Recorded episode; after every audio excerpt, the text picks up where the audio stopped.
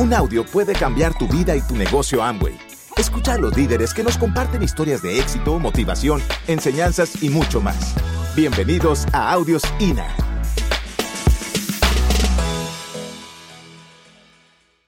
Yo me acuerdo eh, hace 10 años, cuando yo fui a mi primer seminario, lo que pasa es que a nosotros nos fue mejor que a ustedes. Nosotros tuvimos a Carlos Jurado, tremendo diamante ejecutivo ahora entonces de eh, ingeniero de Panamá.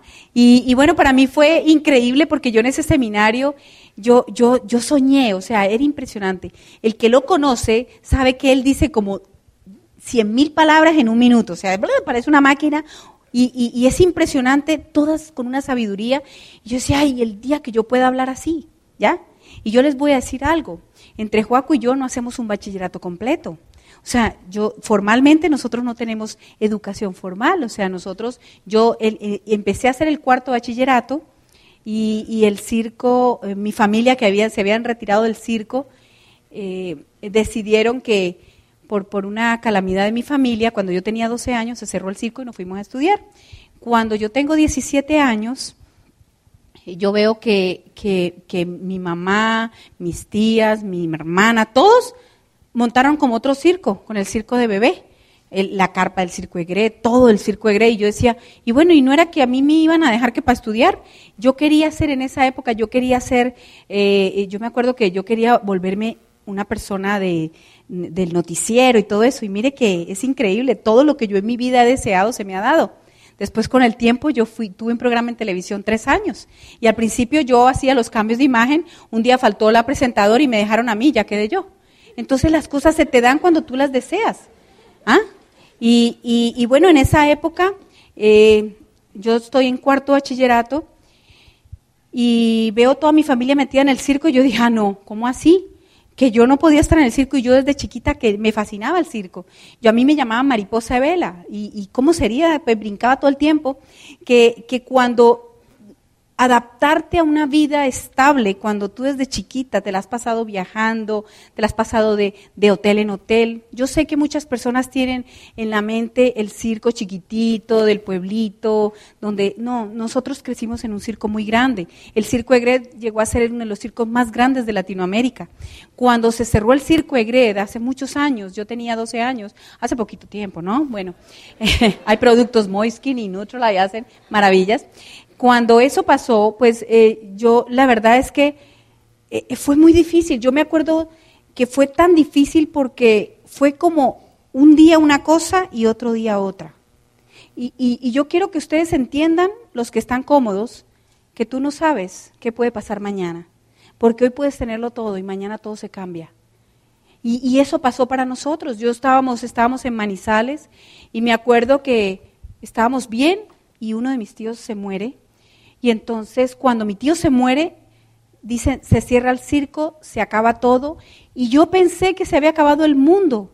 Yo tenía 12 años y por fin me habían dejado ya como planta en la parte del, del, patinaje sobre hielo.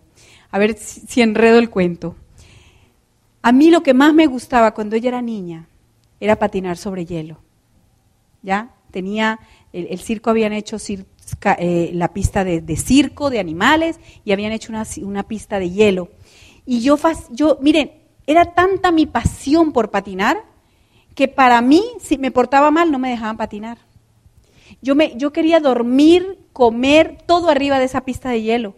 Y nunca nadie me enseñó. Y yo hacía saltos, hacía todo. Yo, yo me sabía los puestos de todas las bailarinas. Por ejemplo, me sabía el, habían 30 bailarinas y me sabía el puesto de todas y resulta que yo rezaba que alguna se enfermara para poderla reemplazar. Y justo cuando ya tengo mi puesto, que me dejan en un puesto fijo, se acaba el circo. Para mí eso fue tenaz, porque yo pensé que qué increíble cómo puede cambiar las cosas de un día para otro. ¿Ah? Y si tú miras, pueden pasar las cosas así para ti ahora, ¿ya? Entonces, cuando, cuando pasa esto, nos vamos a estudiar, nos, vamos, nos quedamos fijos en Cali, y como les contaba, vuelven otra vez mi familia a armar el circo. Yo dije, no, yo me voy en el circo. Y me enamoré del payaso. No de este, de otro.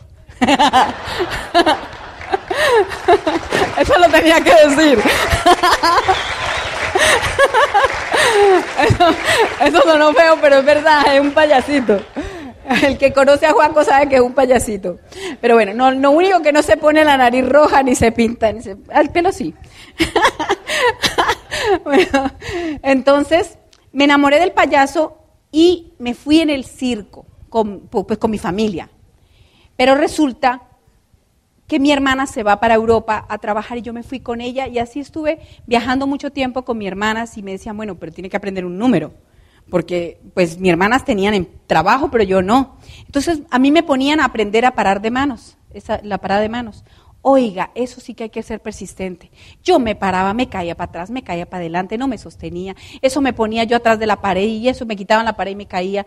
Es impresionante lo que tú aprendes desde chiquito te va a servir algún día cuando sos grande, ¿ya? Yo nunca, nunca aprendí a rendirme. Por eso yo sabía que iba a ser diamante.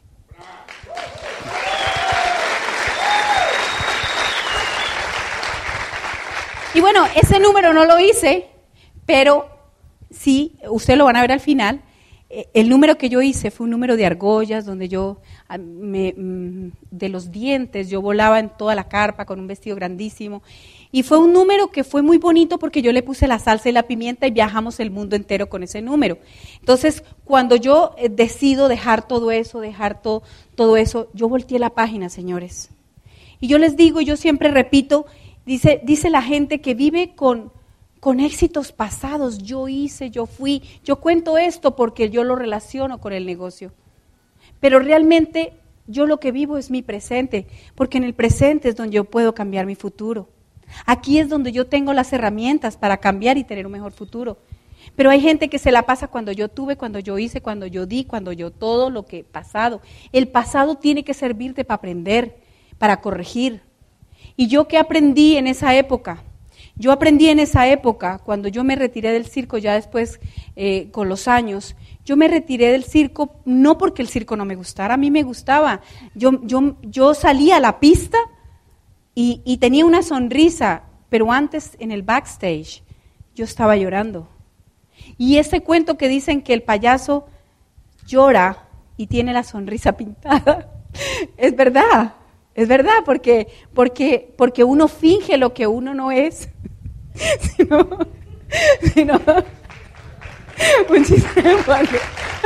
Uno finge lo que uno no es. Y ahí me acuerdo lo que decía Mauricio Lara. Mauricio Lara decía que no se te vea sudar. Y yo te digo que esto tiene mucho que ver con el negocio, porque muchas veces tú vas a encontrarte con una persona que quizás no te gusta lo que la persona dice, y como dice Juaco, tú quisieras estrangularlo, pero tú qué tienes que hacer? Tú tienes que entender y ponerte en los zapatos del otro, porque el otro no tiene la información que tú tienes. Y, de, y como dice Bobadilla por ahí en un CD, de la opinión a la convicción, ese caminito tú y yo lo tenemos que vivir. Y entre más rápido lo vivamos, más rápido llegamos a los pines que queremos. El problema está en que nosotros la opinión que tenemos es basada en nuestro pasado. Si la opinión que tenemos es basada en lo que estamos viviendo ahora y en el futuro que vemos, tú vas a tener convicción. Pero es importante que tú lo entiendas, porque la gente no entiende ese pedazo y no entiende el proceso del otro. Y tú vas a vivir un proceso en este negocio, porque sin proceso no hay resultado. Y lo vas a vivir antes, después o como sea. Este negocio pule a la gente. Yo no era el mejor prospecto. Yo no era. La actitud la tenía pésima. Claro, como les conté, llego yo, hago un programa de televisión, dos o tres veces o cuatro veces, la niña se enferma, no sé qué pasa, me ponen a mí como usted presenta el programa hoy y lo hago bien. Claro, yo traía lo del circo, yo traía escenografía. Entonces llego y lo hago bien y adivinen qué pasa. Me creo. Y lo más peligroso del éxito es creértelo, porque el éxito no es tuyo. ¿Qué es tuyo realmente? Lo que está dentro de ti lo que está en tu corazón, lo que lo vuelves a construir aunque te lo destruyan. ¿Y yo por qué les digo esto? Porque una vez entrando en el negocio, nosotros tuvimos un ¡pum! Yo me acuerdo de calificar en un momento donde calificar plata era como difícil. Era en aquella época donde donde la gente no creía todavía mucho en el negocio. Y cuando alguien calificaba plata y calificaba rápido, eh, uy, no, qué belleza, eran los más. Y nosotros fuimos eso porque calificamos plata con platas. Ahí tenemos a Daisy y, y a Elida, que fueron nuestros platas en profundidad. Eso para mí fue difícil, porque una vez más tuve éxito. Todo lo que yo he hecho en mi vida siempre ha sido con éxito porque eso está programado aquí.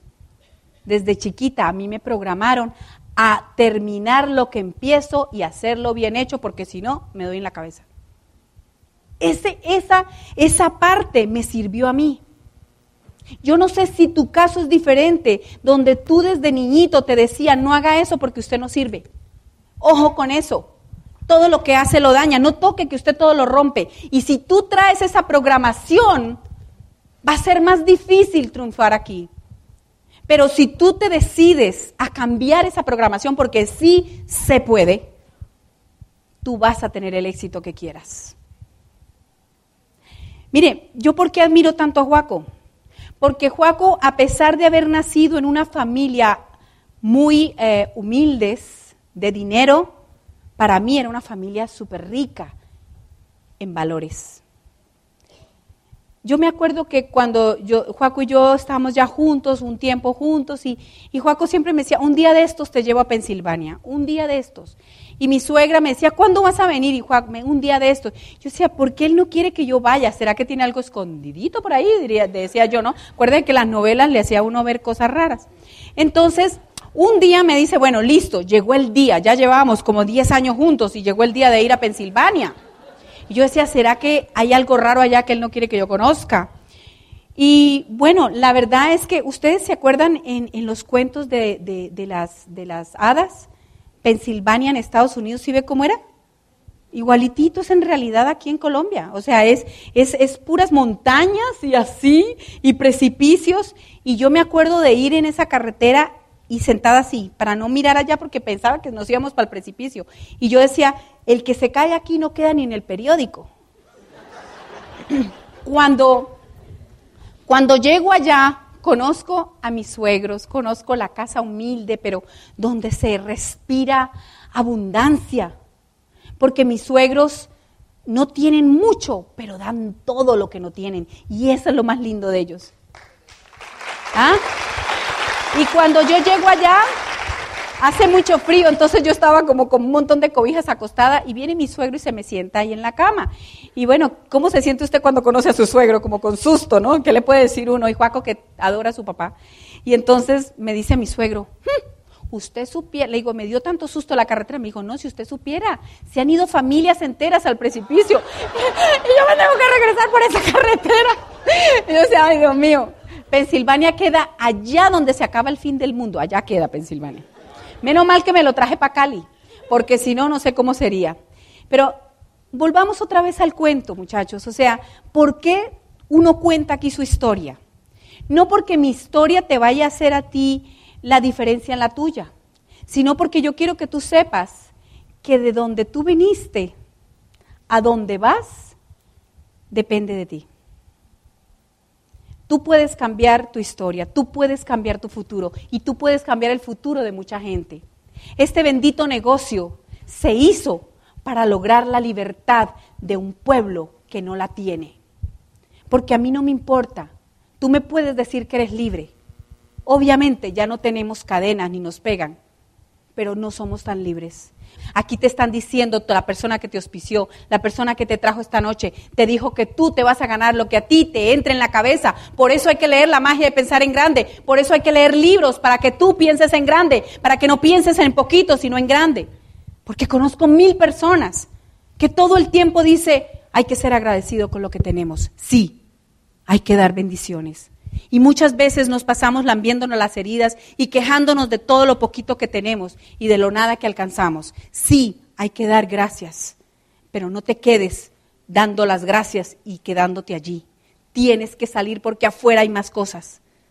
Afuera hay mejores cosas. Miren, nosotros, yo, yo digo que nosotros no somos unos diamantes grandísimos ahora, pero ustedes qué ven? ¿Qué ve la gente en nosotros? Eso es lo que ven y lo que nosotros creemos. Yo creo que tú vas a ser diamante. Yo creo que tú allá arriba vas a ser diamante. Tú vas a ser diamante. Tú vas a ser diamante. Todos los que están aquí van a ser diamantes. Pero ¿de quién depende? No depende de mí. Depende de ti. De que te la creas. Y de que algún día tú te pares aquí a contar tu historia. Porque tu historia va a cambiar la vida de muchos. Mire, el Facebook para mí ha sido una, una, cosa tan espectacular. ¿Quién es mi amigo en el Facebook? ¡Hola, amiguitos! Miren, ¿usted sabe lo que es esto? es maravilloso. Juaco me dice en la noche, ya duérmete. Yo digo, les estoy escribiendo a mis amigos. No sé ni quiénes son. Y a veces hasta me dicen, soy su downline. Y yo, qué pena. O sea, yo digo, es que, es que me, ponen la, me ponen una foto de un perro, de un miquito. Yo qué sé quién es.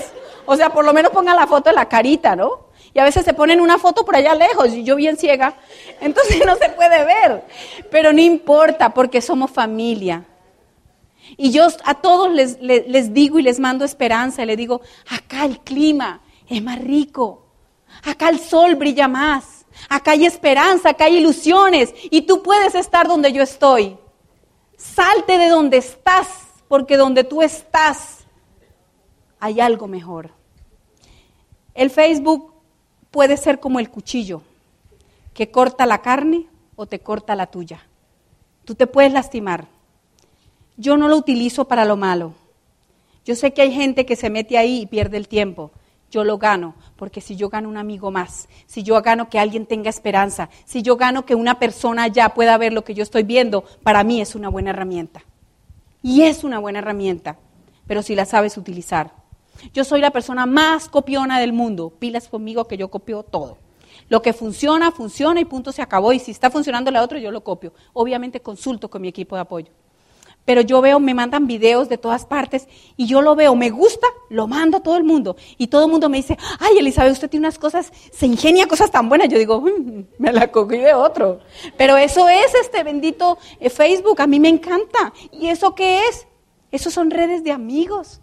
¿Y usted qué cree que usted en qué negocio está? En redes de familia, porque nosotros somos más que amigos. Entonces, ¿qué, ¿qué, quiero yo decirles con todo esto? Les voy a contar algo rapidito porque ese es el momento donde tú decides si vas a hacer esto en serio o si vas a jugar con esto. Nosotros fuimos 12% a nuestra primera convención. Oiga, escúchenme. Estamos cerca de un evento impresionante. Impresionante. Por primera vez vamos a tener el Gold Diamond en Colombia. Y vamos a tener la libre empresa. Va a ser algo increíble. Eh, va a ser un día histórico porque va a ser algo impresionante. Yo me voy a Bogotá con Juaco y fuimos como 40 personas, ¿cierto? Eh, no, fuimos cinco los primeros. Y allí yo me gané una charla con Carlos Eduardo, que el que hiciera plata ese mes, no sé cómo fue el cuento, pues íbamos a Aruba. Pues yo me la creí. Y yo tenía, en ese momento, escúchame, en ese momento tenía algo que pesaba mucho. Yo me iba, a mí me habían propuesto ser la maquilladora oficial de una casa cosmética y yo me iba a ir a Hollywood a ser entrenada allá. O sea, ¿quién dice no a eso? Y yo me subo en el taxi, después de haberme dicho que yo podía en un mes ser plata, y yo me la creí y me subo en el taxi y el taxi me dice, ¿para dónde va? Y yo, espérate un momento, ¿para dónde va, señora? Digo, un momento. Y yo, ¿para dónde voy? Si me voy para acá, me voy para Hollywood. Y bueno, si me voy para Cali, me voy para Diamante. ¿Qué hago? Y el taxista, señora, ¿a dónde la llevo? Le digo, señor, estoy decidiendo mi vida, un momento. Pero ¿saben qué? Ese fue el momento más importante de mi vida porque le dije, lléveme para Cali que me voy para Diamante. Muchachos, a veces puedes tener cosas en tus manos que parecen oro, pero no todo lo que brilla es oro. Ojo, hoy tienes en tus manos no solo la oportunidad de cambiar tu vida, sino cambiar la vida de muchos, cambiar la vida de nuestros pueblos, de nuestras naciones y mejorar un planeta que nos necesita unidos. Señores, si usted está ahí pensando, ¿hago esto en serio? ¿Será que espero este año a ver si me pongo en mejor posición, si las estrellas, la luna y Júpiter se ponen bien para ver si hago el plata? No, señores. Usted puede ser plata. Todo, el nuevito que está hoy aquí puede ser plata este mes si lo decide, porque aquí he visto una persona llegar a plata en un día. He visto varias personas llegar en un mes y he visto personas que deciden hacer esto en menos de dos años ser diamantes. ¿De qué necesita que usted logre el éxito acá? Que usted se la crea. Y si usted se la cree, nosotros lo vamos a aplaudir. Gracias por escucharnos. Te esperamos en el siguiente Audio INA.